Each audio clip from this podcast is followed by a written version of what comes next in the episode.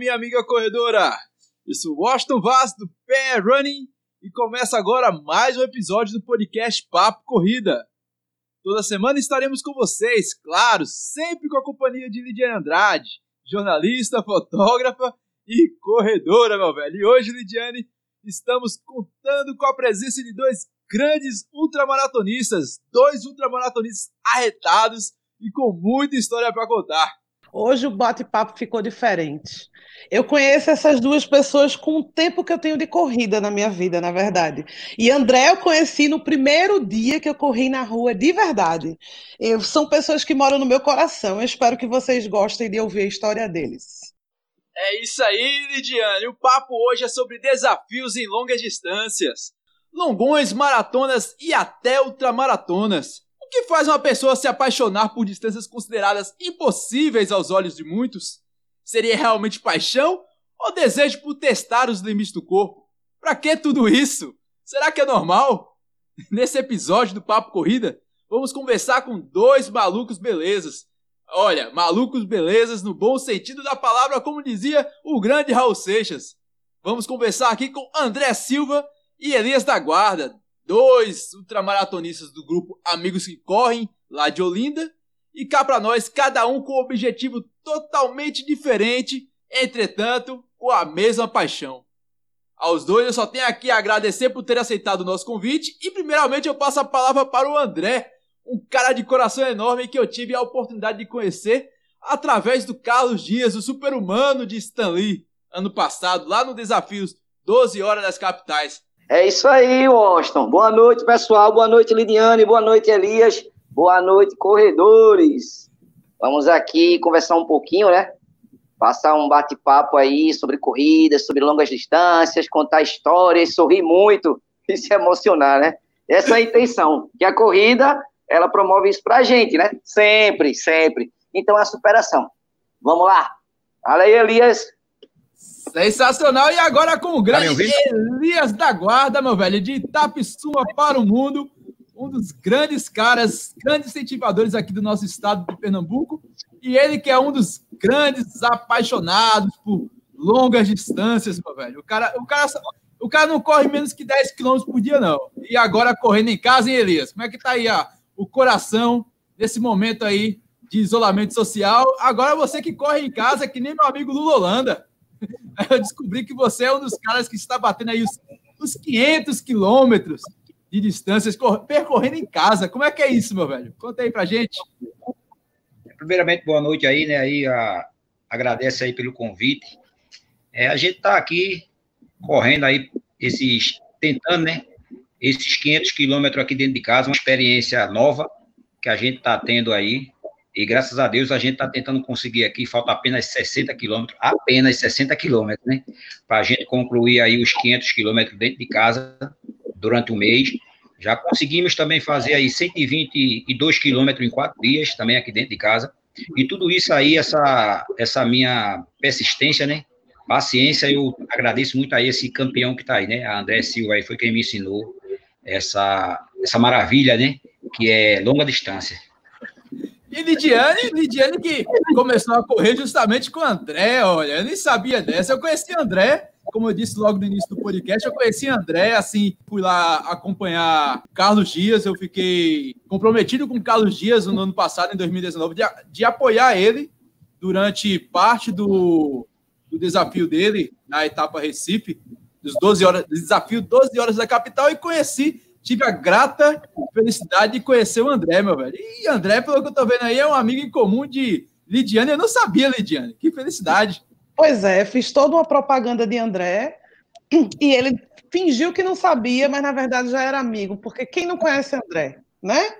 Eu conheci André, eu acho que ele nem lembra, no aniversário de um ano dos Amigos que Correm. Foi, meu, foi minha primeira corrida na rua, de verdade, fora da esteira. Eu conheci o pessoal no Facebook, aí ele já enchia o saco desde o primeiro momento. Já colou comigo para fazer os 5 quilômetros, depois ele encheu meu saco para eu fazer 10 em Natal também, que ele também estava lá. Depois, os 21 eu fiz depois sozinha, e os 42 eu fiz com ele também. É uma pessoa especial. Tem um, a gente tem uma história de longa data, um, um romance antigo. Mas esse namoro aí, André, esse namoro com Lidiane e André, namoro no bom sentido, né? Ah, sempre. Essa menina é demais, viu? Ela me surpreendeu quando ela encarou aí a maratona, a, mar a primeira maratona dela, né? E a gente tá ali como papel de, de, agente, de agente motivacional, né? Nessas corridas. E ela entendeu bem essa, ela recebeu bem essa motivação e conseguiu concluir com, com muita bravura até o final. Então, assim, são, foram momentos assim de tirar o fôlego, muita emoção, rendeu até uma entrevista aí para a Globo no final. e a gente se divertiu bastante, contou histórias, teve de tudo um pouco, até banho meio indiane. é porque é, diz a lenda que André só gosta de virgem. Ele não gosta de quem correr duas, três maratonas, não. Ele só gosta do maratonista virgem. Aí eu fui tirar minha virgindade e ele, ele sempre foi de virgem, porque eu não combinei com ninguém que eu ia correr os 42. Ele de repente chegou do meu lado e fez: Eita, tu vai mesmo? Eu vou contigo. Mas foi espontâneo. Eu acho que foi uma, uma emoção. Eu reclamei muito, chorei muito no ouvido dele. E o podcast de hoje não faz parte da minha vibe. Mas eu quero perguntar para vocês, que começaram, para vocês dois, que começaram com, como todo mundo, com um, com cinco, com dez. Vou começar com o seu Elias. Por que longa distância, seu Elias? Por, porque qual é o tesão que tem correr 42, 50 no circuito do frio? Qual é a, a viagem que tem nessa? Para mim, a longa distância ela se tornou muito importante na corrida devido a esse cabra aí, né? Como eu já falei, ele me incentivou bastante a correr aí os 50, os 50 km lá do frio lá, e eu pensei que eu nunca na minha vida poderia correr 50 quilômetros, e esse cara aí botou na minha cabeça para que eu fizesse, então a gente foi, foi 50 quilômetros muito sofrido, eu acho que foi o 50 quilômetros mais sofrido da minha vida, foi o primeiro, mas de lá para cá me trouxe muita experiência, né, aprendi muito com ele aí no sentido de, de de não se preocupar totalmente com o tempo, e sim manter a mente focada naquilo que a gente sai de casa para correr. É como você disse aí no início, eu não saio de casa para correr 10, 10 quilômetros, não. É, o mínimo que eu saio para correr de casa é, é 15 quilômetros.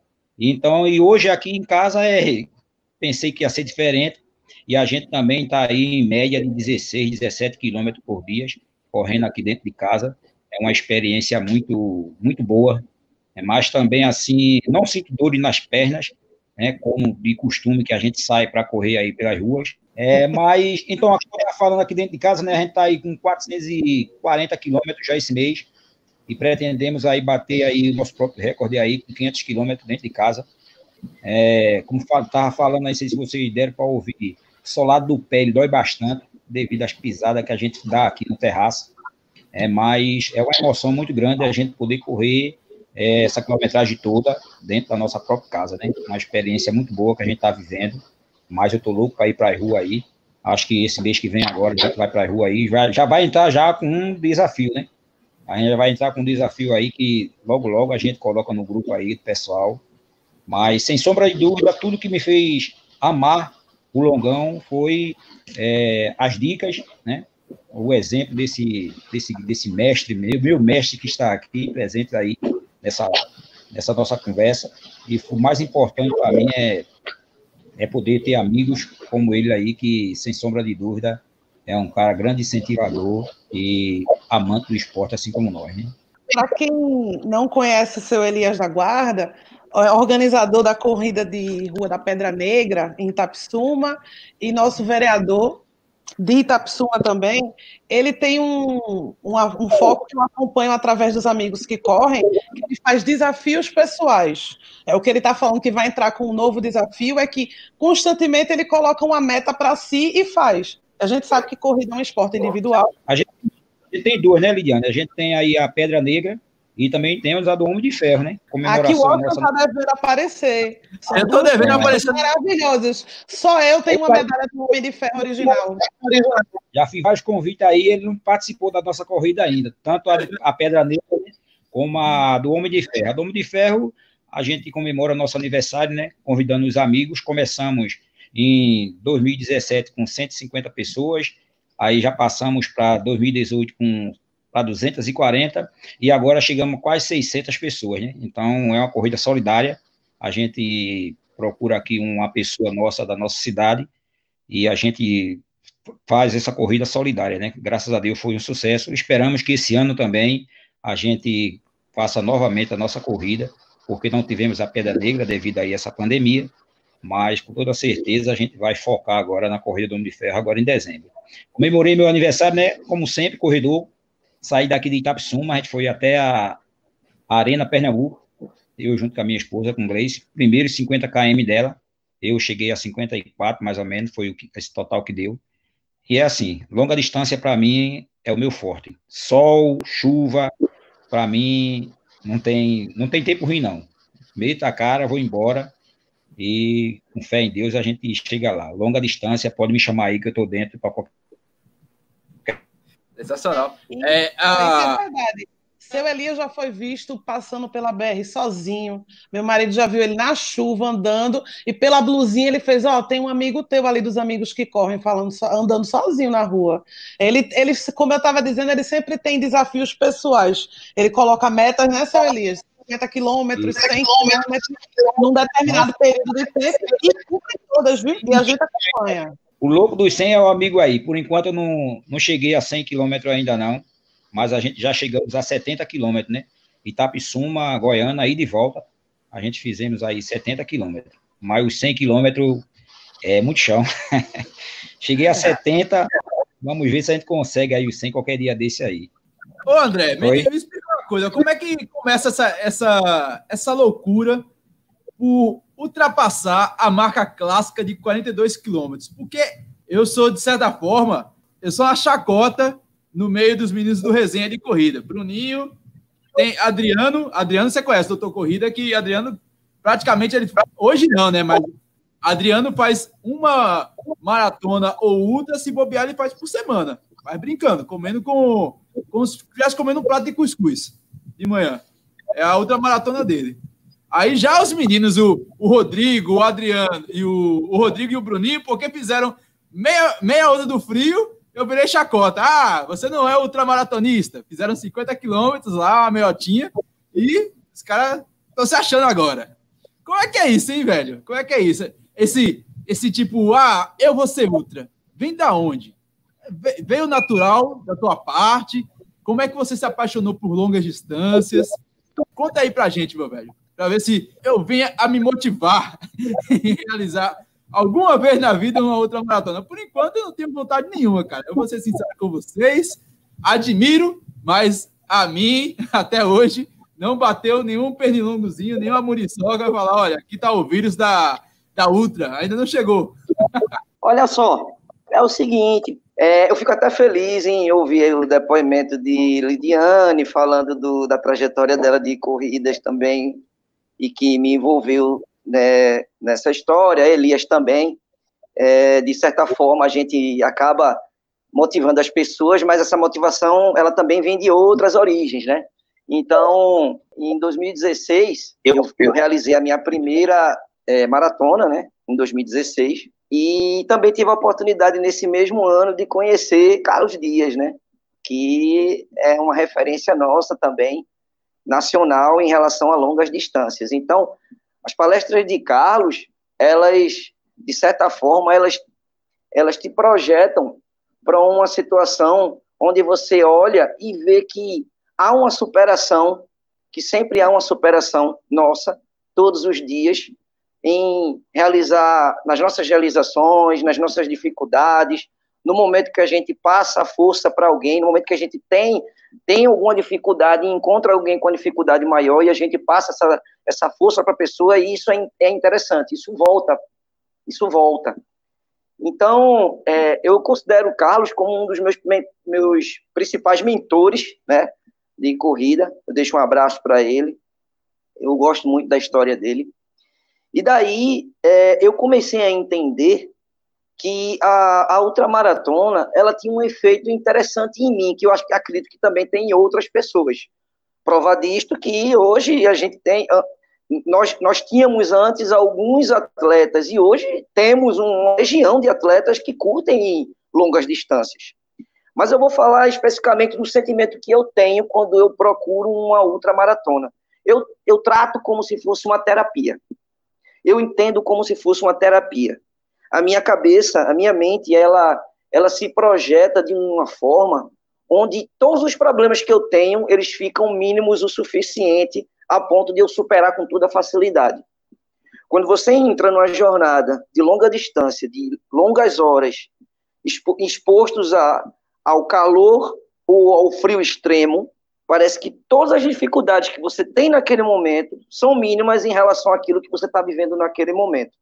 Então, assim, eu percebi que eu passei a produzir melhor, eu conseguia é, resolver os problemas com mais tranquilidade, eu conseguia é, trazer resoluções da, das situações com mais qualidade. Então, tudo, é, como eu, eu, eu, tinha uma, eu tenho um, um lado imperativo né, muito forte, então, assim, é, eu, eu, eu, tinha um perfil muito imediatista, né, pela cultura de, da forma do que, de que eu trabalhava. Então, eu passei, e isso nem sempre é bom, porque às vezes você vai responder, ao, dar uma resposta, um e-mail, alguma coisa, e, e você não responde com tanta qualidade. Mas já no momento que eu participava de alguma corrida de longa distância, e eu me encontrava sobre estresse, e aí lá na corrida, esse estresse ele ia embora, porque eu, eu, eu me, era o momento que eu deslig, me desligava do mundo, né, e ficava ali só, né, atuando naquele percurso, curtindo aquela paisagem, e também tem os momentos das dores, dos momentos das emoções, todo tipo de emoção. É, é um, é um, um, conflito de ideias, né? É uma tempestade de ideias naquele momento. Então você vai do céu ao inferno em vários momentos, entendeu? Então eu entendo como uma terapia. Eu entendo a, a ultramaratona como uma terapia, que ela faz com que você é, se sinta melhor, que busque o melhor, e que também traga isso para as pessoas. E aí a gente acaba motivando sem querer, né? Sem querer querendo, podemos dizer, motivando outras pessoas também a praticar essa mesma terapia. E a terapia de André foi longa, viu? André tem 80 quilômetros de touros, tem algumas Maurícios de Nassau e tem um projeto pessoal da Ultra da Resiliência, né, André? Sim. No momento dessa descoberta, né, individual, eu eu primeiro eu, eu, eu de, assim, de maneira é, recreativa, podemos dizer, eu sempre tinha o hábito de ir para o sertão todos os anos, né? E aí eu decidi que naquele ano, em 2017, iria, como eu, eu tinha saído do, da, da do, de uma experiência profissional, de um, de um trabalho, então eu estava com tempo de sobra para realizar uma coisa que veio na minha cabeça. Eu disse, ó, oh, esse ano eu vou para o sertão a pé, eu vou correndo. E aí decidi colocar é, a 420 quilômetros de distância fracionados em 10 dias, ou seja, em média uma maratona por dia, porque tinha dia que um era um pouco mais, um pouco menos. E aí saí daqui do Marco Zero de Recife até Solidão, que fica entre Itabira e Afogados da Engazeira essa experiência foi maravilhosa. É, aconteceram inúmeras situações, conheci pessoas, vivi emoções e tudo foi perfeito. Então, assim, no momento que eu percebi que eu era capaz de fazer isso, eu entendi que eu poderia aliar isso a uma causa. Já que eu tenho, assim, essa capacidade também de fazer algo extremo, por que não fazer é, associada a uma causa para ajudar alguém ou a um grupo, né? Determinado grupo. Foi daí que eu comecei a pensar e, e vi, e como eu gosto muito do, do, do, do clima do sertão, do ambiente do sertão, e eu passei por muitas situações lá, começava, eu gosto muito desse tipo de, de, de planta, né, que, que é o, o, cactus, o mandacaru e tudo mais, e isso está ligado à resiliência, né, é uma planta que é muito resiliente, Aí eu decidi colocar assim como um objetivo pessoal, um projeto pessoal chamado Ultra Resiliência. Então, seja, toda vez que eu que, que eu, eu conseguir realizar um percurso de longa distância, eu vou é, é, é, associar isso a como um projeto de ultra resiliência. tanto para me motivar, né, como também para motivar outras pessoas. E aí daí que eu peguei e pensei em, eu queria muito conhecer a praia de Jericoacoara no Ceará, vi qual era a distância, fiz um planejamento e vi que nesse planejamento seria possível realizar em 20 dias. No ano de 2018, com o planejamento pronto, parti para Jericoacoara, né? Fui de avião, desci lá, curti tudo que eu tinha que curtir, vi tudo que eu tinha de ver, gostei muito, quero voltar um dia para lá. E daí vim, né? Começando a jornada, saindo de Jericoacoara até aqui no estado de Pernambuco, mais precisamente no Abrigo Redentor, no Abrigo Cristo Redentor. E como eu já tinha feito contato com, com as pessoas do abrigo, é, eu combinei né, de, de instalar uma vaquinha virtual, conclamar os atletas que estivessem na rede, vendo tudo aquilo acontecer, e eles iriam fazendo as contribuições na vaquinha para todo esse valor ser destinado tão somente para o abrigo, para custear as manutenções do abrigo, que estão passando por muita dificuldade e hoje a minha vida ainda não é fácil. É, eu tive autorização para fazer isso, obviamente, e aí parti. Então, por onde eu passava, eu levava a bandeira do abrigo, levava a camisa do abrigo, levava comigo toda essa paixão e também saí de coração aberto para aprender sobre tudo que eu, eu pudesse aprender nessa jornada. Foi uma experiência enriquecedora.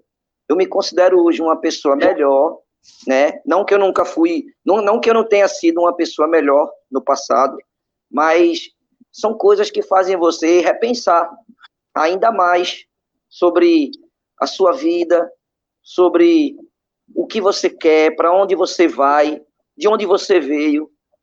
Então, não, não há como não dizer que tudo isso é uma terapia, uma terapia reflexiva sobre tudo, sobre até o momento que você pega e faz um cálculo e faz assim. É, nós vivemos em média 80 anos, né? A expectativa de vida nossa, podemos dizer, do brasileiro é de 80 anos. Eu estou chegando aos 40. Então, significa que eu estou na primeira metade do resto da minha vida. A primeira metade, eu sei o que aconteceu, eu sei o que está acontecendo. A próxima, eu quero que seja ainda melhor. Então, todo dia eu construo uma história diferente. E a outra maratona amarra essa história. Ela faz todo o link de ligação de tudo que acontece. Cada cidade, cada ponto, cada pessoa, cada dificuldade, cada momento que você está no meio de do nada e de tudo ao mesmo tempo, onde só está você, os seus anjos da guarda e Deus lhe guiando. Então, eu considero a ultramaratona como se fosse uma terapia, uma terapia mesmo, onde até um copo de água gelado que você tem na sua casa e que você não tem naquele momento, no meio do, de uma BR onde não tem nada, e é só você e aquilo que está aqui com você, e você se projeta e faz assim, poxa, eu sou uma pessoa muito feliz. Eu tenho um copo de água lá na minha casa. Não tenho aqui agora, mas está lá na minha casa. Mas um dia eu chego lá, eu vou chegar lá. Vai levar 20 dias, mas eu chego lá. Então você valoriza tudo que você tem. E você vê nesse momento como você é importante para você mesmo e para as pessoas. Então, é, faz você valorizar tudo. Porque muitas vezes a gente acaba até achando que, não, que tem muitas dificuldades, que o nosso fardo é pesado demais. Mas depois que você pega e vem de 1.090 quilômetros de distância, com em média 14 quilos de, de, peso nas suas costas, aí você vê que é, a sua vida é muito mais importante que você, sim, você tem, você tem tudo para ser feliz, está tudo ali na sua mão. Essa é uma questão de ótica, é só uma questão de visibilidade, de, de perspectiva. É, falando na, na corrida como terapia, isso é uma coisa que a gente já ouviu de muitos corredores. Que eu, por exemplo, vou correr para resolver problema. E nem nego isso. Vou correr porque eu estou estressada, eu quero uma solução e eu encontro correndo. Acho isso bacana, mas isso aí, assim, para 5, 10 quilômetros, e para 42 e para 50. O que é que passa na cabeça, seu Elias, com tanto tempo correndo? Assim, você chega ao, ao máximo do, do, da quantidade de pensamento. Eu tenho uma amiga minha, maratonista, que ela disse assim: eu te resolvi tanto problema que minha cabeça ficou vazia enquanto eu estava fazendo a ultra. Ela não tinha mais o que pensar e, e foi no automático, só correndo e olhando nada e relaxando. O que é que a gente pensa durante as maratonas? E diga aí, seu Elias, quantas maratonas o senhor já fez? É, maratonas, na realidade, eu fiz só oficial, né?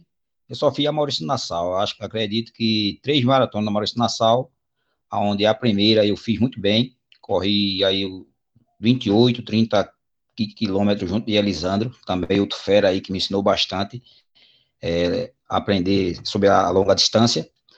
E eu corri a primeira bem, a segunda não foi tão boa, né? O nosso amigo André aí foi quem deu aquela força a mim, que eu estava com problema no tornozelo aos 28, aos 28 quilômetros, e ele, é, é, como, como eu sempre falo, né? Um cara que, que largou né, a prova para ficar junto comigo, e a gente largou tudo e me deu aquele total apoio para que a gente pudesse chegar lá na, na, na, no, no, na linha de chegada. E a minha terceira corrida lá na Maurício Nassau, eu passei um mês, eu estava um mês parado, com meu tornozelo, e dei uma de doido, disse, eu vou pegar ela agora. Ela agora não vai ligar para mim, não. Aí eu fui, né, e me contundi novamente, né, passei também, mas mesmo assim eu também vim, consegui chegar. E essa última agora a gente conseguimos bem, eu junto com a, com a, com a minha esposa, né, ela fez a primeira maratona dela, Grace, corri com ela, os 42 quilômetros, primeiros 42 quilômetros dela, e um mês depois a gente correu, né? Mais 50 quilômetros quando eu fui comemorar meu aniversário e ela foi junto comigo. E como o André falou aí, né? Ah, é uma terapia de verdade mesmo. A gente sai aí correndo com todos os problemas que a gente tem no dia a dia e a gente vai correndo e vai pensando nas, nas dificuldades e também nas soluções. Aqui na nossa cidade houve um problema aí e a gente teve que, que que abandonar um pouco a corrida, mas sempre quando a gente estava é, correndo, a gente tinha que pensar em tudo que estava acontecendo para poder é, dar tudo certo. E graças a Deus, é, eu me sinto muito bem quando eu estou na estrada. Eu não olho nem para trás para saber a distância que estou. Depois que, eu, que a gente vê a loucura que a gente faz, já cheguei em casa de, de quase meia-noite, né, em pleno dia 31, todo mundo se ajeitando e eu correndo. Então eu não tenho tempo, não tem festa, não tem nada que me faça ficar totalmente parado. Eu gosto disso daí, gosto de sair, né, gosto de correr. Quando eu fui para Goiânia, né, eu quando cheguei lá em Goiânia, eu disse, eu vou ter que voltar. Aí eu voltei. Aí como o André falou aí, um copo d'água, eu cheguei aí já os mais de 50 e quase 60 quilômetros, não tinha nada e já estava já ficando escuro. Eu vi um pé de manga, uma manga lá no alto. Não sabia nem se ela estava madura ou se estava verde. Parei lá uns três minutos jogando pedra na manga para ver se ela caía em água mais, que eu corro só com duas águas, né? Boto duas garrafas d'água e corro um negócio de 15, 16 quilômetros com essas duas águas para poder repor quando eu saio para correr. Então, joguei muita pedra na manga lá, não caiu de jeito nenhum. Eu disse, pronto, e agora, o que é que eu vou fazer? Aí tive que correr lá mais uns, mais uns, mais uns 10 quilômetros para beber água novamente mas graças a Deus deu tudo certo, consegui fazer os 70 quilômetros. A gente também participou aí da Turo, né?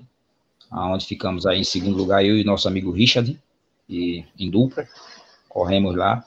Então foi assim, uma experiência muito boa que a gente teve e que tem, né, quando a gente sai para correr longa distância. O André aí sempre fala o nome dele porque é um cara que, sem sombra de dúvida, é, é merecedor de tudo de bom que ele já conquistou até hoje na sua vida.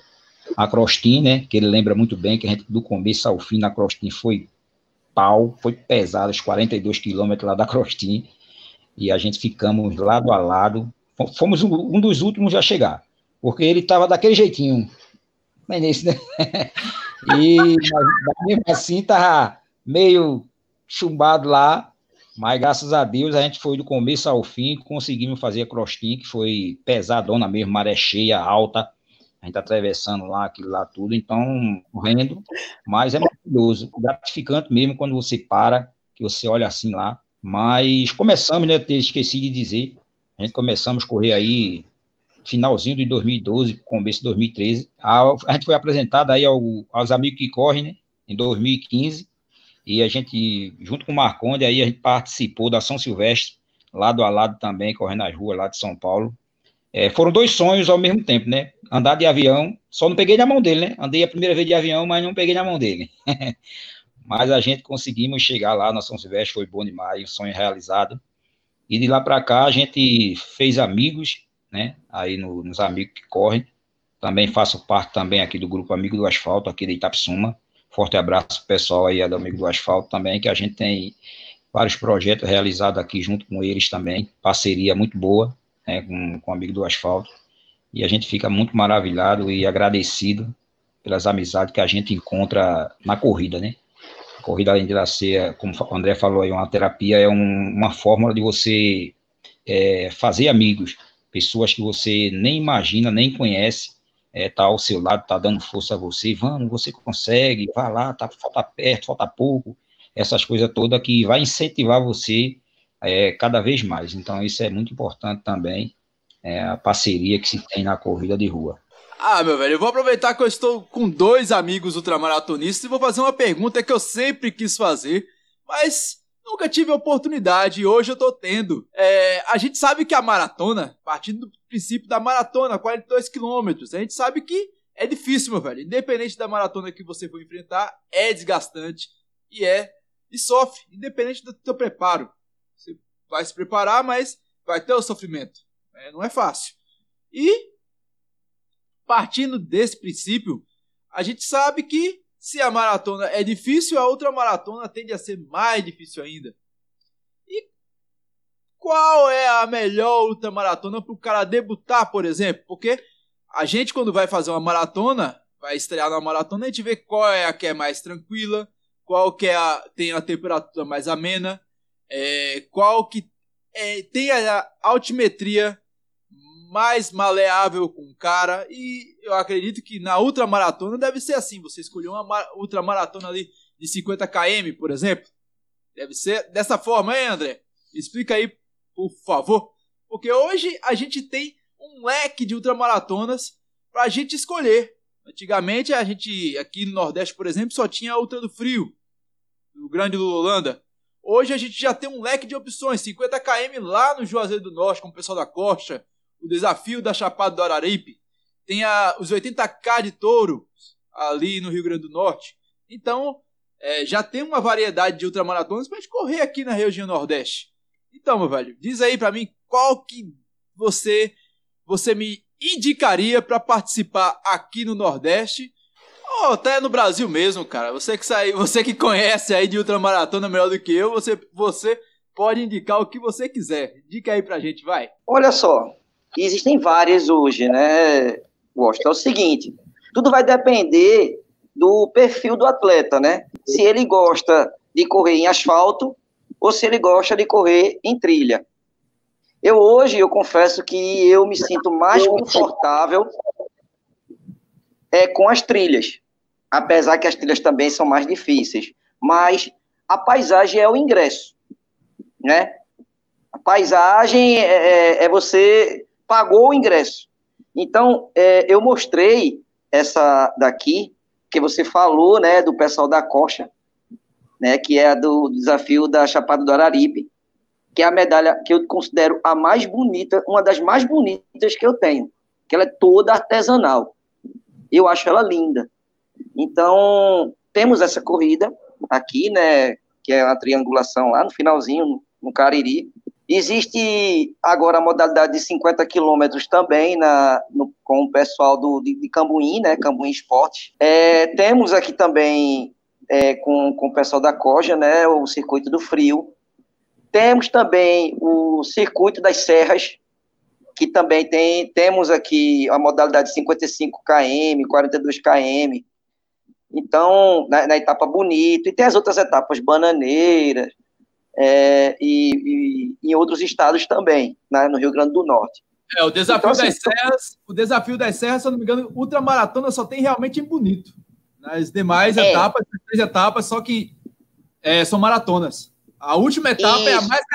Segundo Stênio e Paulo Gutenberg, que é, organizou Sim. a prova, a etapa de Bonita é a mais casca-grossa, meu velho. É, é pesada, é. 2 mil metros de altimetria. É, exatamente. Exatamente. Então, assim, e outra, tem um detalhe. As, as, as, as, as, provas, de, as provas de trilha, digamos, se você faz 42 quilômetros de trilha, praticamente se equivale a 50 de asfalto, por conta da dificuldade, do grau de dificuldade, que é altimetria, fortes altimetrias, de, de irregularidade do solo, erosão, subidas e, e descidas 21? fortíssimas. E quem faz 21 quem faz na 20... trilha vale 42, tem que, tem que puxar para um lado, né? Dependendo. A, dep... é 42, meu velho. É 42. Dependendo. Exatamente, dependendo da trilha, do grau de dificuldade, 21, 21 pode valer 100, pode valer qualquer coisa, entendeu? Principalmente atentos à, altimetria. Para você ter ideia, eu, eu fiz uma ultra lá em Minas, da UAI, né, chamada é, Ultramaratona dos Anjos, né? Muitos atletas, inclusive, tem alguns atletas aqui do estado que estão estão escalados para fazer também. Eu tive a experiência, uma experiência incrível nessa ultra. Ela é de 235 quilômetros, é um percurso no stop, de 60 horas. Então, imagina, eu comecei a correr de 8 da manhã de uma sexta-feira e parei no domingo de 7 da noite. Então, é uma situação que te projeta para uma outra dimensão. Você sai desse planeta aqui e vai para outro. Porque é, é tão intenso, tudo é tão intenso, tudo é tão extremo, que quando você termina uma prova como essa, é, todos os hormônios do prazer, eles são liberados ao mesmo tempo. Endorfina, serotonina, todo tipo de, de, de hormônio que você imaginar, de felicidade, de êxtase que você imaginar, é liberado numa prova dessa. Então, mesmo com a dificuldade de chegar, porque eu, depois disso eu passei uma semana para voltar a andar, né? Eu passei uma semana que estava com muitas dores, com muita dificuldade nas pernas, pernas inchadas, pés inchados, tíbia, tudo. Então, eu, eu levei uma, uma semana para voltar a andar, mas a, a, sensação de missão cumprida, de prazer, foi tamanha que depois de 20 dias eu estava no circuito das serras, lá no Monte das Gamileiras. E fiz os 42, que, que equivalia a 50, 55. Então, assim, você começa a se transformar numa numa máquina de superação própria, onde você está ali querendo você mesmo se superar. Então, cada vez que eu ia mais além, mais além, eu via, nossa, o céu realmente é o limite, é o limite, e, eu, e você vai se sentindo bem e vai, vai, vai seguindo. Então, são experiências que eu acho que se você, se você um dia tiver o prazer de provar, eu acho que você vai se satisfazer de uma forma que nunca mais vai deixar. A frase preferida de André que eu escuto o tempo todo é: longe é um lugar que não existe. Não é, André? Essa, essa frase vem, de, vem do, do, do, desafio lá de Natal Touros, que é, é do slogan da prova, né? Porque, como é uma reta, né, sem fim, de 75 quilômetros, né? Porque a gente sai de Extremóis até a entrada de Touros. Então, isso é 75 quilômetros numa reta sem fim, onde tem uma pequena, assim, uma, uma sinuosidade de pista que faz com que a gente veja a, as torres eólicas mudarem de posição. A gente tem hora que vê a torre indo para cá e tem hora que você vê a torre indo para lá. Então a gente tem a sensação que a torre está mudando de lugar, mas não, é devido à sinuosidade. Então é 75 quilômetros de uma reta sem fim, onde quando você chega na entrada de Touros, é mais, mais uma, uma entrada de 5 quilômetros e chega no objetivo final. Então, Cambuim, que é o, o responsável, né, que eu também deixo um abraço para ele, gente finíssima, é, de primeira qualidade, ele coloca no slogan da prova que longe é um lugar que não existe, porque muita gente fazia, eu não consigo chegar, porque é longe. Aí ele dizia, longe é um lugar que não existe. E é um livro, né? Na verdade, é um livro. Eu já comprovei na prática que esses dois aí tem, não tem distância ruim para eles. Eles, quando a gente saía no longão de sábado, nos amigos que correm, nenhum dos dois quer saber a distância. Eu acho isso um máximo.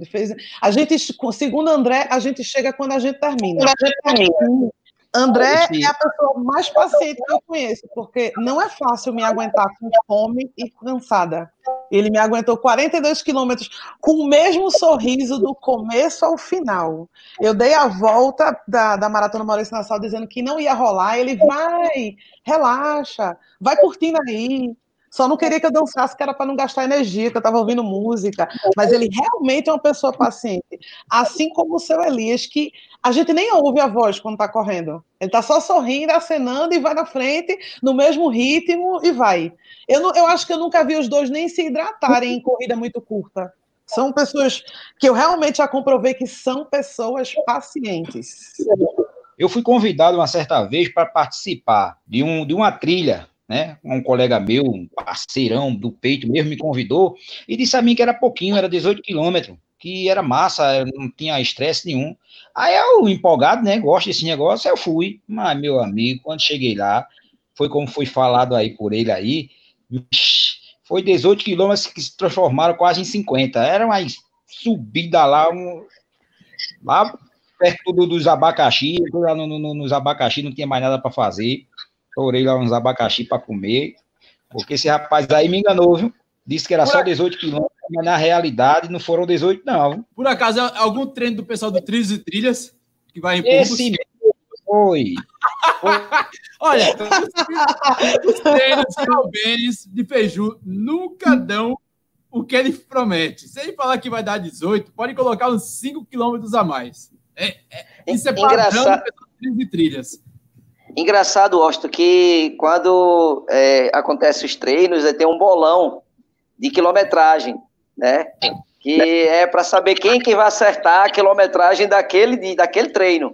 Que ele é colocado lá. O treino hoje é 18 quilômetros, aí começa o bolão. O bolão diz, não, hoje vai dar 23. Mas nunca é para menos, é sempre para mais, né? São os E, exatamente. Então, interessante que um dos treinos que eles realizam, que eu, eu, considero um dos mais assim desafiadores, é o de pombos, realmente. É porque tem, pelo clima de pombos, pela altimetria de, de pombos, pelo grau de, grau de dificuldade. Então, assim, é bem desafiador. Um, eu posso dizer que eu posso dizer que atletas daqui, né, do, do, da nossa capital, ou, ou das adjacências, né, que participam desses treinos lá em Pombos, e eu acho que eles entram muito bem em muitas provas dos desafios da Serra. Eles conseguem realizar as provas com muita eficiência, porque são treinos desafiadores, né? E que a gente também se diverte muito e acaba contando histórias e vendo tudo isso. Tanto é que o slogan lá do pessoal é quanto, quanto, quanto mais quanto pior mais for, melhor, melhor é. Melhor é. Exatamente, quanto mais, quanto mais é, é isso aí. mais pior, é isso aí. melhor é. É, tanto é que eles falam, é, interessante, eles falam, negócio, o lema da gente é se, é se lascar com divertimento, é com diversão. Realmente, o, realmente os treinos que eles mais gostam de fazer, o pessoal do Trilhos e Trilhas, é lá em Pombos, meu velho. E ali realmente não é fácil. Eu não sei como é que eles ainda não fizeram uma etapa do desafio Milhas, Trilhos e Trilhas em Pombos, porque ali é como se fosse a segunda casa deles. É, toda vez quando os caras querem fazer alguma diversão, fazer algo diferente, diferente. É, vamos uhum. em pouco. Os caras sempre estão sem pular. Olha, os treinos são impressionantes. Agora, sim, é, mudando só um pouquinho o foco da, do assunto, mas em relação à corrida, eu me lembrei de uma situação engraçada que eu tenho que, que comentar, porque eu vi Elias falando aí sobre sobre as experiências dele de, de, corrida fora do estado e tudo mais. E tem, um, tem episódios que esse você nunca vai esquecer. Nessa jornada, vindo, numa dessas jornadas, né? De indo para o sertão, vindo de Jericoacoara, e você para, né, em determinados locais, né, para poder se hidratar, e você causa é, espanto, estranheza para as pessoas que estão lhe vendo ali naquele momento. Você vem ali, né, todo, né, cheio de equipamento nas costas, né, transpirando muito, com muito sal, né, você perde muito sódio, e aí é você porque, chega... André, André, teu equipamento é um pouco assustador, vale salientar, não, né? Quando tu não, fala em equipamento, tu... depois que tu terminar de contar a história, tu abre em parêntese e conta, meu equipamento é... Aí as pessoas vão entender, realmente é um astronauta, né? Não, é, é porque eu tinha que levar é, recursos suficientes para 20 dias. Então, tive que levar uma mochila daquelas de camping né, de, 20, de 65 litros. Não, não tinha o que fazer. A mochila, a mochila, por si só, ela já pesa 2,5 kg. Ela vazia pesa 2,5 kg. É. Então, quando adicionava o mínimo possível de recursos, ela chegava a 12 quilos. Né? E teve. Me lembrei de outra história interessante nesse percurso. Chegou um momento que eu começava a ganhar presente. E aí, ao invés de diminuir o peso, só aumentava. Eu ficava preocupado. Cada vez mais recebendo presente e a mochila aumentando de peso. E aquilo ia dificultando mais.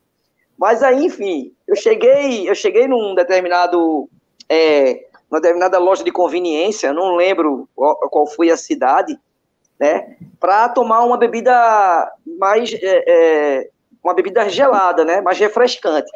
E aí, né, pedi um refrigerante, pedi um refrigerante lá, e aí a pessoa que veio me atender ficou olhando de lado, assim, olhando e achando estranho. Aí não se contentou e cadê a bicicleta? Tá onde? Eu digo, não tem bicicleta não. Eu vim, eu vim a pé. A pé? Aí, como assim? Aí eu disse, não, é um, eu tô vindo de, de Você veio de onde? Você veio de Jericoacoara. Jericoacoara? E você tá indo para onde? Você tá indo para Pernambuco. Meu Deus do céu. É o que? É promessa? Eu disse, não, não é promessa não, isso é ação solidária, assim, assim, assim. Eu já tenho o hábito de, assim, tenho uma vivência já para trás e agora estou adicionando outra, aquela coisa toda. E as pessoas ficavam muito impressionadas, né, com aquilo tudo que estava vendo naquele momento.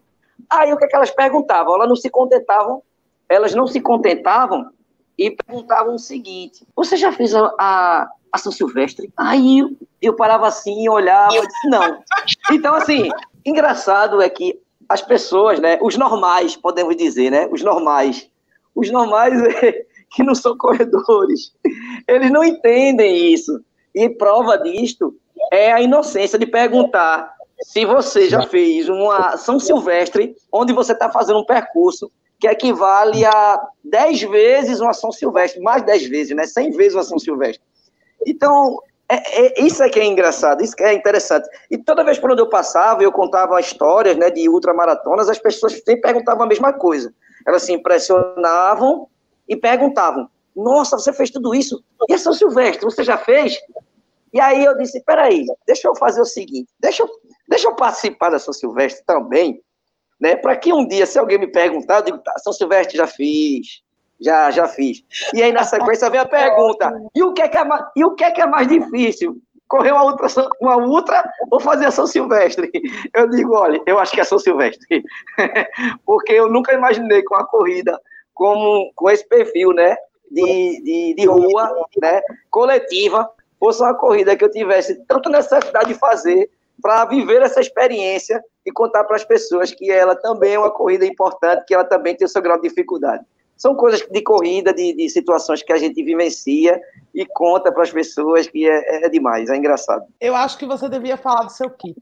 Existem Exatamente. Dois, é, são dois tipos de corredores. Os corredores simplistas, que é tipo o seu Elias. Talvez eu esteja errada, mas eu acho que o seu Elias só corre com fone de ouvido e a braçadeira do celular.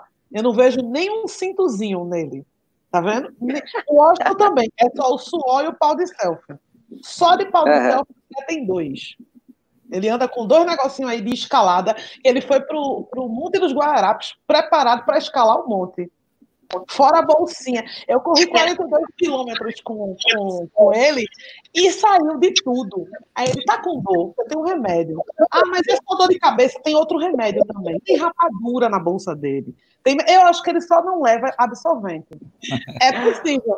Tem camisinha. É que é o truque corredor de rua, que é caso. Eu ficava brincando e dizia que é caso a pessoa entre no mato, já está preparado, mas é mentira. É caso chova, você enrola o celular com, a, com preservativo que funciona. Tem muita camisinha na bolsa dele, que ele já saiu distribuindo preservativo. É, é uma super bolsa, é assustadora, ou não é, André? olha, nada, olha, nada disso que nada disso é por acaso. É, eu passei a adotar um perfil assim de ser de mais planejamento e cuidadoso, partindo do, do, do, dia que eu concluí a minha primeira maratona, que foi a Nassau. Ela foi uma, por ela foi tão importante para mim? Porque ela foi, além de ser a primeira maratona, ela foi traumatizante no sentido de, de inexperiência. Que eu posso dizer é o seguinte: quando eu larguei da outra maratona, quando eu larguei da, da, da Maurício de Nassau, em 2016, eu cometi uma, uma, uma falha gravíssima, que era não estar com nenhum tipo de recurso comigo ali naquele momento. Nenhum tipo de recurso. Então, ou seja, eu, só, eu, eu na minha inocência, fazendo uma primeira maratona, eu achava que o que eu precisava já estava ali, que era água isotônica. Isso foi um erro gravíssimo. Eu senti fome, e muita fome. Mas fome mesmo, fome de traumatizar. E aí foi quando eu descobri a fome, ela dói tanto fisicamente como psicologicamente. As, o seu organismo pede e a, o seu cérebro também conspira junto. E isso te desconcentra de uma maneira terrível. Então, assim, eu passei momentos terríveis na Maratona da Nassau por uma questão só apenas de fome. Porque eu deixei todos os meus recursos com outra pessoa. E eu não encontrava essa pessoa. Para pelo menos chegar e dizer assim: pega aí na minha carteira um, uma grana aqui para eu pegar e passar ali e comprar alguma coisa que eu pudesse mastigar, alguma coisa. E eu não tinha. Foi terrível. Então, como eu comecei a adicionar percursos, né, maiores percursos, que são trilhas e ultramaratonas e tudo mais, e onde você passa por matas e momentos desconhecidos e tudo mais, você começa a se planejar mais, você começa a colocar tudo que você precisa na, nas mochilas. Prova disso que hoje, você para participar de uma outra maratona de trilha, você tem todo um checklist que vai de é, agasalho, corta-vento, vai de, de manta térmica, comida é, liofilizada, que inclusive eu levei, eu, eu tanto eu, eu passei por esse tipo de, de amostragem na de Minas, como também na Patagônia. Então, eu tinha que mostrar que eu tinha recurso suficiente para enfrentar o frio extremo eu ia estar num verão da Patagônia em dia 5 graus negativo, onde até o suor da gente condensava na perna. Então, ou seja, eu tinha que ter recurso suficiente, porque no caso, se eu me perdesse no meio da montanha, eu não morresse de hipotermia. E olha que eu tive hipotermia. E foi difícil. Então, eu hoje, eu criei esse, essa situação, eu hoje, óbvio, não, não, preciso levar 65 litros de equipamento, de, de, uma mochila de 65 litros, porque não, é, não, é, não há necessidade mas eu sempre levo um, um recurso, eu sempre levo um recurso suficiente que é engraçado, que muita gente hoje também leva, que eu convivo com muita gente hoje que faz isso, e que no final das contas a gente está compartilhando recursos. A gente leva todo tipo de coisa. Vai de, de um chocolate a um biscoito treloso. André é o cara do chocolate. Se tiver passando fome na corrida, cole com ele. Que cada bolsinho dele sai um chocolate diferente. E é do chique, viu? Não é chocolate pobre, não. Já eu sou diferente, já. Eu não, quando saio para correr, eu não como nada. É só água mesmo. E não como nada, nada, não. Se eu comer qualquer coisa, dá vontade logo de parar. Eu, para você ter uma ideia, pronto, eu corri agora de manhã, 7 horas, 8 horas da manhã eu corri. Até agora estou quase sem nada de comer, para correr amanhã de novo. Então, isso em mim, negócio de comida, eu não, não, não eu não corro, não. É, não corro também. A hidratação, o senhor faz como? Porque eu já vi o senhor correndo na estrada sem nada. Só a chuva. Duas, duas garrafas atrás das costas e vou correndo. Ou o negócio de 15. É, eu não, não levo bolsa, levo só água e dinheiro. Quando passa 15 quilômetros, eu vou, abasteço com água, corro novamente, boto água nas costas, vou novamente, mas não paro para comer um biscoito, para uma paçoca, nada não. Se eu, uma banana, nada eu como, não. Só como depois que eu termino. Depois que eu termino, eu como. Também não gosto de correr com fone de ouvido, como você falou aí. Eu não, eu não consigo correr com fone de ouvido. Eu corro sem nada mesmo. Ou na seca, boto gorro, camisa e vou embora. Sem nada. Você me vê na estrada sem nada, só. Meto o pé, vou embora. Porque eu não, não consigo correr de barriga. Consigo correr de barriga vazia. De barriga cheia eu não consigo correr. Aí eu não, não tenho eu pegar nada, não. Eu vou corro 50, 40. A quilometragem que eu corro é sem colocar nada, só líquido mesmo. Só o isotônico, de água de coco, água normal, tomo banho, vou correndo, mas alimentação nenhuma, de qualidade nenhuma. Eu não consigo, não, não tem como não. Meu psicológico, que ele me ensinou, meu psicológico não, não, não, não, não consegue se alimentar, não. Alimentar é interessante, né? É interessante que é, é, a questão do, do organismo né, varia de pessoa para pessoa. Tem uns que têm que tem mais necessidade, né? De se estar tá se alimentando, né? Tá ali reabastecendo é. o organismo de carboidrato de qualquer tipo. Era justamente isso que eu ia falar, porque sou meio que seu Elias. Eu não ando com muita coisa, não. Quando eu ando com uma mochila nas costas, ou é porque a prova exige uma mochila de hidratação. O desafio das serras, por exemplo, e o desafio milhas, trilhas e trilhas ano passado, eles uhum. exigiram que a, o atleta fosse autossustentável. Eles iriam colocar um espaçamento maior entre as hidratações, aí é da natureza da prova. Mas, Sim. particularmente, eu não gosto muito de andar com mochila, mochila de hidratação, o cinto de hidratação eu uso mais para colocar uma garrafinha, porque o seguro morreu de velho. Então, uma garrafinha ali de, de 300, 400 ml é, é vital para uma rodagem feito essa. Cola com o André. É. Quando você tem fome e tu vê o André passando, faz. André, aquele, aquele lanchinho do bolso que Liliane disse que tu tem. É, saquinho de amendoim. Ele tava com um saquinho de amendoim desses torradinhos que a gente compra em bar, também tem na bolsinha dele. É, eu, só não essa, eu só não tenho essa disciplina, mas é botei. Não, é, é, não, mas é, eu, eu, como eu estou te dizendo, eu tenho essa necessidade. E isso também ajuda, me ajuda muito na questão psicológica, na, da, da, da daquilo que eu estou enfrentando. Porque eu entendo como se eu tivesse com uma armadura, como se eu tivesse com tudo que eu preciso para enfrentar uma batalha, entendeu? Então, quando eu saio sem um, algum recurso para uma longa distância, eu acredito que eu nem saio, porque eu sei que eu vou precisar de alguma coisa. Vai, o meu organismo vai precisar de algum tipo de nutriente ou de algum tipo de, de reposição de, de sais que é importante, porque para você se reinventar no meio da prova é mais complicado. Isso me fez lembrar no desafio que eu participei na, no Monte das Gamileiras, é 42 quilômetros, mas é uma prova difícil, que se torna, acaba se tornando 50, 55. E no momento, lá no Monte das Gamileiras, eu, eu tava, meu organismo no período estava tava se perdendo muito sais, eu estava perdendo muito sódio. Então, eu perdia sódio com muita facilidade. E teve um momento da prova que um atleta passou por mim, chegou e fez: Olha, as, as suas costas estão totalmente brancas, os seus braços estão totalmente brancos. Quando eu olhei, e vi que era verdade, eu disse, caramba, daqui a pouco vai faltar alguma coisa. E foi o que aconteceu. E eu não levei pastilha de, de, de sal. Eu não levei cápsula de sal. E o clima estava muito seco. E por mais que você se hidrate, você vai suando e vai perdendo. Aí o que, é que aconteceu? Eu tive que me reinventar no meio da trilha, porque teve um, porque teve um momento que é, eu comecei a, a, a ter problema até na, no momento que eu olhava para frente, eu começava a ver umas estrelinhas, assim, sabe quando você coça o olho com muita força, né? Os olhos com muita força, aí você começa a ter aquelas luminosidades, né? Porque você fez muito esforço. Pronto, começou a acontecer isso. E eu comecei a perceber que minha pressão estava baixando. Aí eu, como vou fazer agora? Se para repor esse sal? E aí tive a sorte de passar por uma propriedade, vi uma casa e vi umas crianças na frente. E aí encostei nessa casa, Falei com as crianças, veio o dono da casa, veio a senhora, e eu pedi, por gentileza, se ela podia conseguir um pouco de sal. Ela conseguiu, eu coloquei o sal na mão, a quantidade, ela ficou até olhando, sem saber o que era, colocou o sal na mão, aí eu coloquei aquele punhado de sal na boca e tomei água na sequência.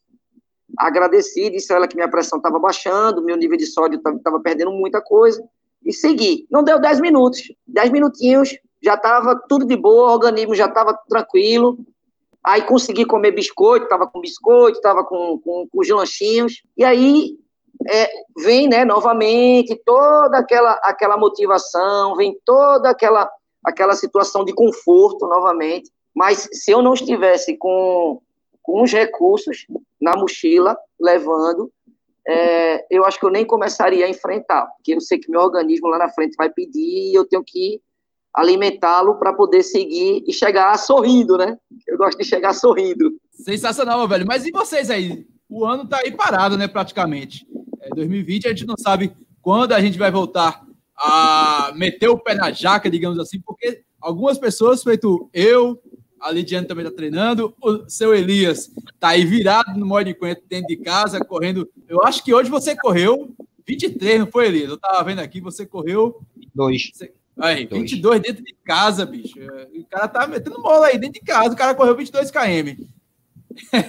o cara não brinca, brinca em serviço, não, mas assim, a maioria clama por eventos, clama por provas. Vocês aí no início do ano, porque a gente vem aquela virada de, de 2019 para 2020, aquelas resoluções de ano novo que a gente faz. No meio disso aí, tinha alguma prova em sonho, em mente aí, é, para ser realizada em 2020?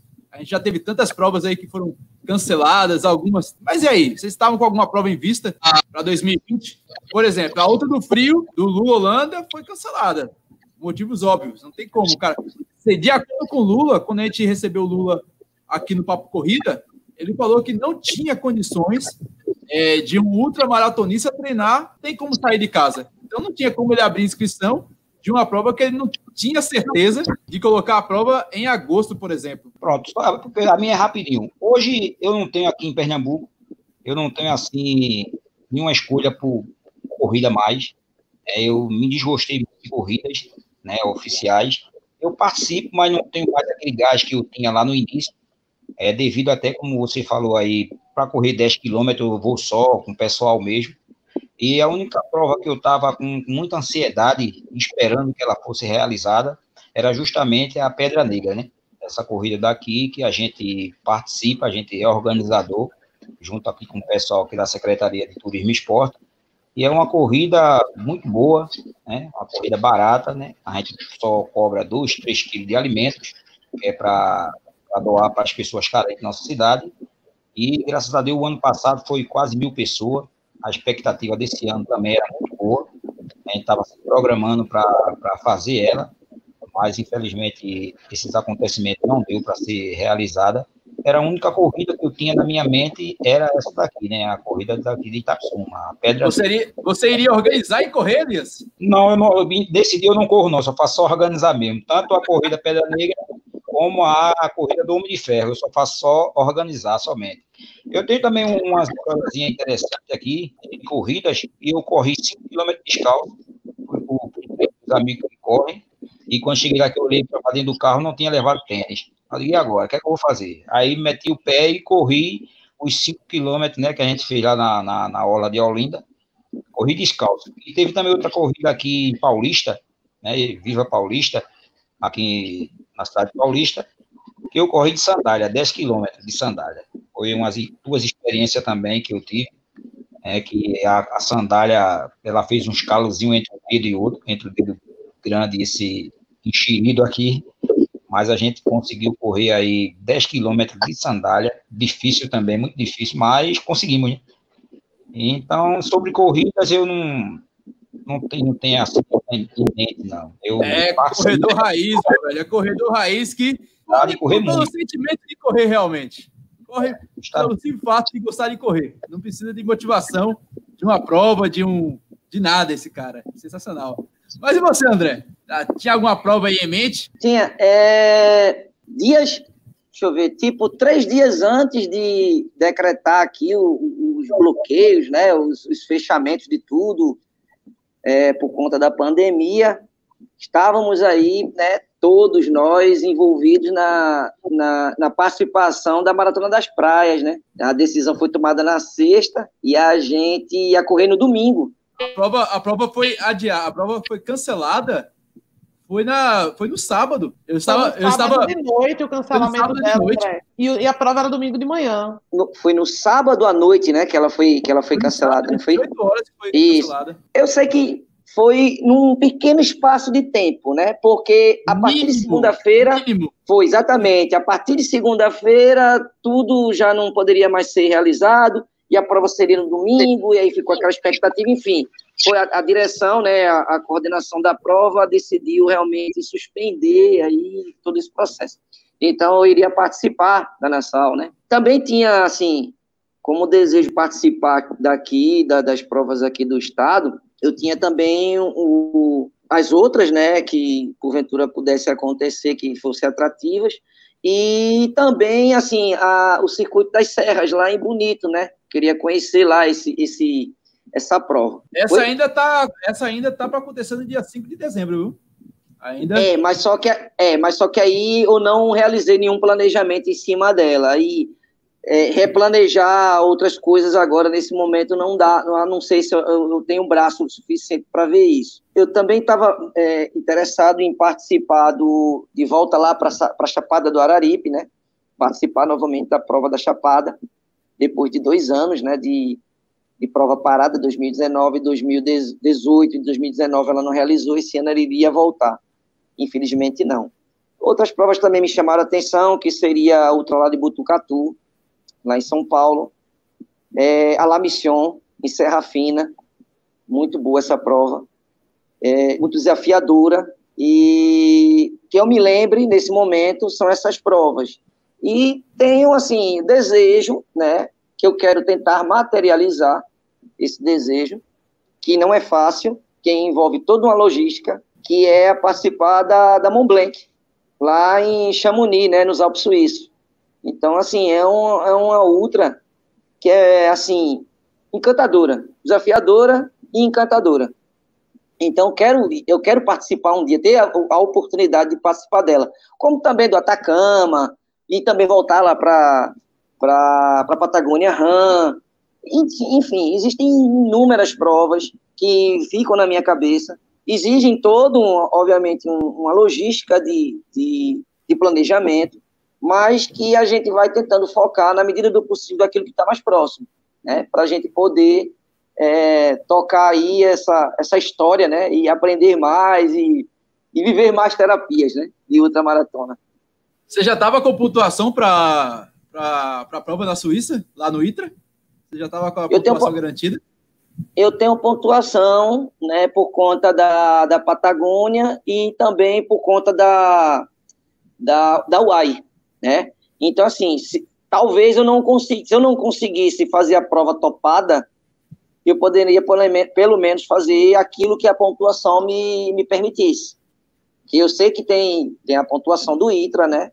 Para poder participar da prova topo, mas eu queria, eu queria poder vivenciar aquela, aquela atmosfera novamente. É, é são provas muito desafiadoras, onde você se projeta de uma maneira, assim, surreal né? São altimetrias de, que, que vão de, de 10K a 20K, né? De altimetria. Na Patagônia Ram, eu tive um choque de realidade, porque eu não tinha vivenciado uma prova de 10K ainda na minha vida. 10K de altimetria. Então, realmente, eu vi montanhas, eu vi vulcão. E é muito difícil. Para você ter ideia, teve um momento lá que eu tive que subir uma montanha de 3 quilômetros e a gente levou uma hora para subir e o cansaço físico, o esgotamento era intenso. Então, assim, a gente chega até dormir em pé. É impressionante, mas a gente dorme em pé. A gente tem um, um flash assim, de, de apagão que quando você olha, faz assim, caramba, dormi. Aí o outro até faz, eu acabei de dormir também. E, e assim, a gente vai construindo esse mundo louco aí de, de ultramaratona, vivendo tudo isso e passando essas experiências, as histórias para as pessoas. Sensacional, meu velho. Caramba, o cara, o cara me fez uma pegadinha aqui agora. Quando ele falou em 10K, eu digo, como é que o Ultra corre 10K? É 10K subindo, 10K de elevação. Já pensou, É na elevação, bebê, na elevação. Tem que aprender a brincar. E ainda tem um interessante, viu? Muita gente acha, assim, algumas pessoas acham que o mais difícil é subir, mas o mais difícil é descer o impacto que causa no joelho, as, as dores, os incômodos de quadril, que você, se você não, não tiver uma técnica específica para descer, você vai sentir dores, e muitas dores. Isso pode causar lesões gravíssimas. Então, o joelho e o quadril, é, eles são muito prejudicados com esses impactos. Então, a descida, ela, eu considero a descida como sendo é, é, o algo mais difícil. Eu me lembro de uma descida que foi bastante traumatizante, que foi lá na UAI, uma descida chamada Descida do Nirvana. São 18, 17 quilômetros de descida, 17. Então, ele, ela vira um espiral dentro, do alto de uma montanha, que vai se encontrar lá com a cachoeira, que você vem descendo e fazendo todo um, um espiral de descida. onde você encontra muita erosão, pedras pontudas e muito impacto de joelho e quadril. E você fica com aquele efeito psicológico, nossa, quando é que a gente vai parar de descer? Quando é que a gente vai parar de descer? É impressionante. Magnífico, cara. E a gente vai, infelizmente, a gente vai chegando ao fim de mais um, um episódio do podcast Papo Corrida. Se eu pudesse, eu ficava aqui durante a noite inteira ouvindo as histórias desses, dessas duas lendas. E tem mais história, viu? Ah, são duas pessoas que moram no meu coração, de verdade. São dois ultramaratonistas de respeito, com, com, com formas de correr diferentes, que é o que eu mais gosto deles. Seu Elias é correr por correr. Vamos embora. Estou afim e vou. E eu acho isso o máximo. É o, é o correr na sua essência. Quero correr porque eu quero correr. Eu sou apaixonado por corrida. E não porque eu quero uma medalha. Isso foi uma coisa que eu sempre admirei, seu Elias. Eu acho maravilhoso ele sair de casa. Tem três. Ele tem um parceiro também do desafio virtual, né? Que é o seu Léo ultramaratonista também do, do grupo Os Amigos que correm, e os dois não correm por medalha, correm, correm 20, 30, 50, só pelo prazer de correr. E eu acho isso o máximo. E André, André, o currículo de André fala. Meu marido costuma dizer que tem uma foto no Instagram de André que ele está tá, tá no alto, acho que é na Patagônia.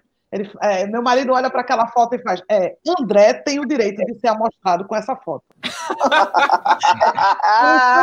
pessoas assim, tem, porque tem gente que vai correr 10 quilômetros, aí é, chega no, no, ponto mais bonito e posta 50 fotos no Instagram. André tem uma camisa da UAI, que eu sou doida para roubar.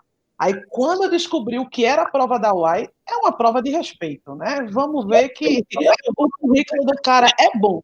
E eu tive o prazer de perder a minha virgindade da maratona com ele. E digo logo que ele é uma pessoa carente. Se chamar ele de privado Olha, eu quero perder minha virgindade da maratona contigo. Faz a primeira maratona que ele vai. Eu tenho certeza Nossa. que ele vai, que ele está catando virgens por aí. Toda corrida. Ele é, na última prova que eu fotografei da Maurício de Nassau, muito linda a chegada da esposa de seu Elias. Ela chorou bastante. E eu estava lá, né, também nela, que eu estava fotografando a chegada. Então, e André chegou com pessoas desconhecidas. Eu tirei foto, eu pensei que eram amigos deles, e o pessoal chegou e fez: Valeu aí, pô, prazer em te conhecer. Depois de 42 quilômetros, André conheceu a pessoa na corrida. Ele, ele gosta, pode chegar no Instagram, no Instagram dele, arroba é, Silva Underline Ultra, e diga, André, quero perder a virgindade com você. Que ele vai, ele me dá um banho de esponja, porque não tinha mais paciência nenhuma para tomar banho e ele vai gostar, né?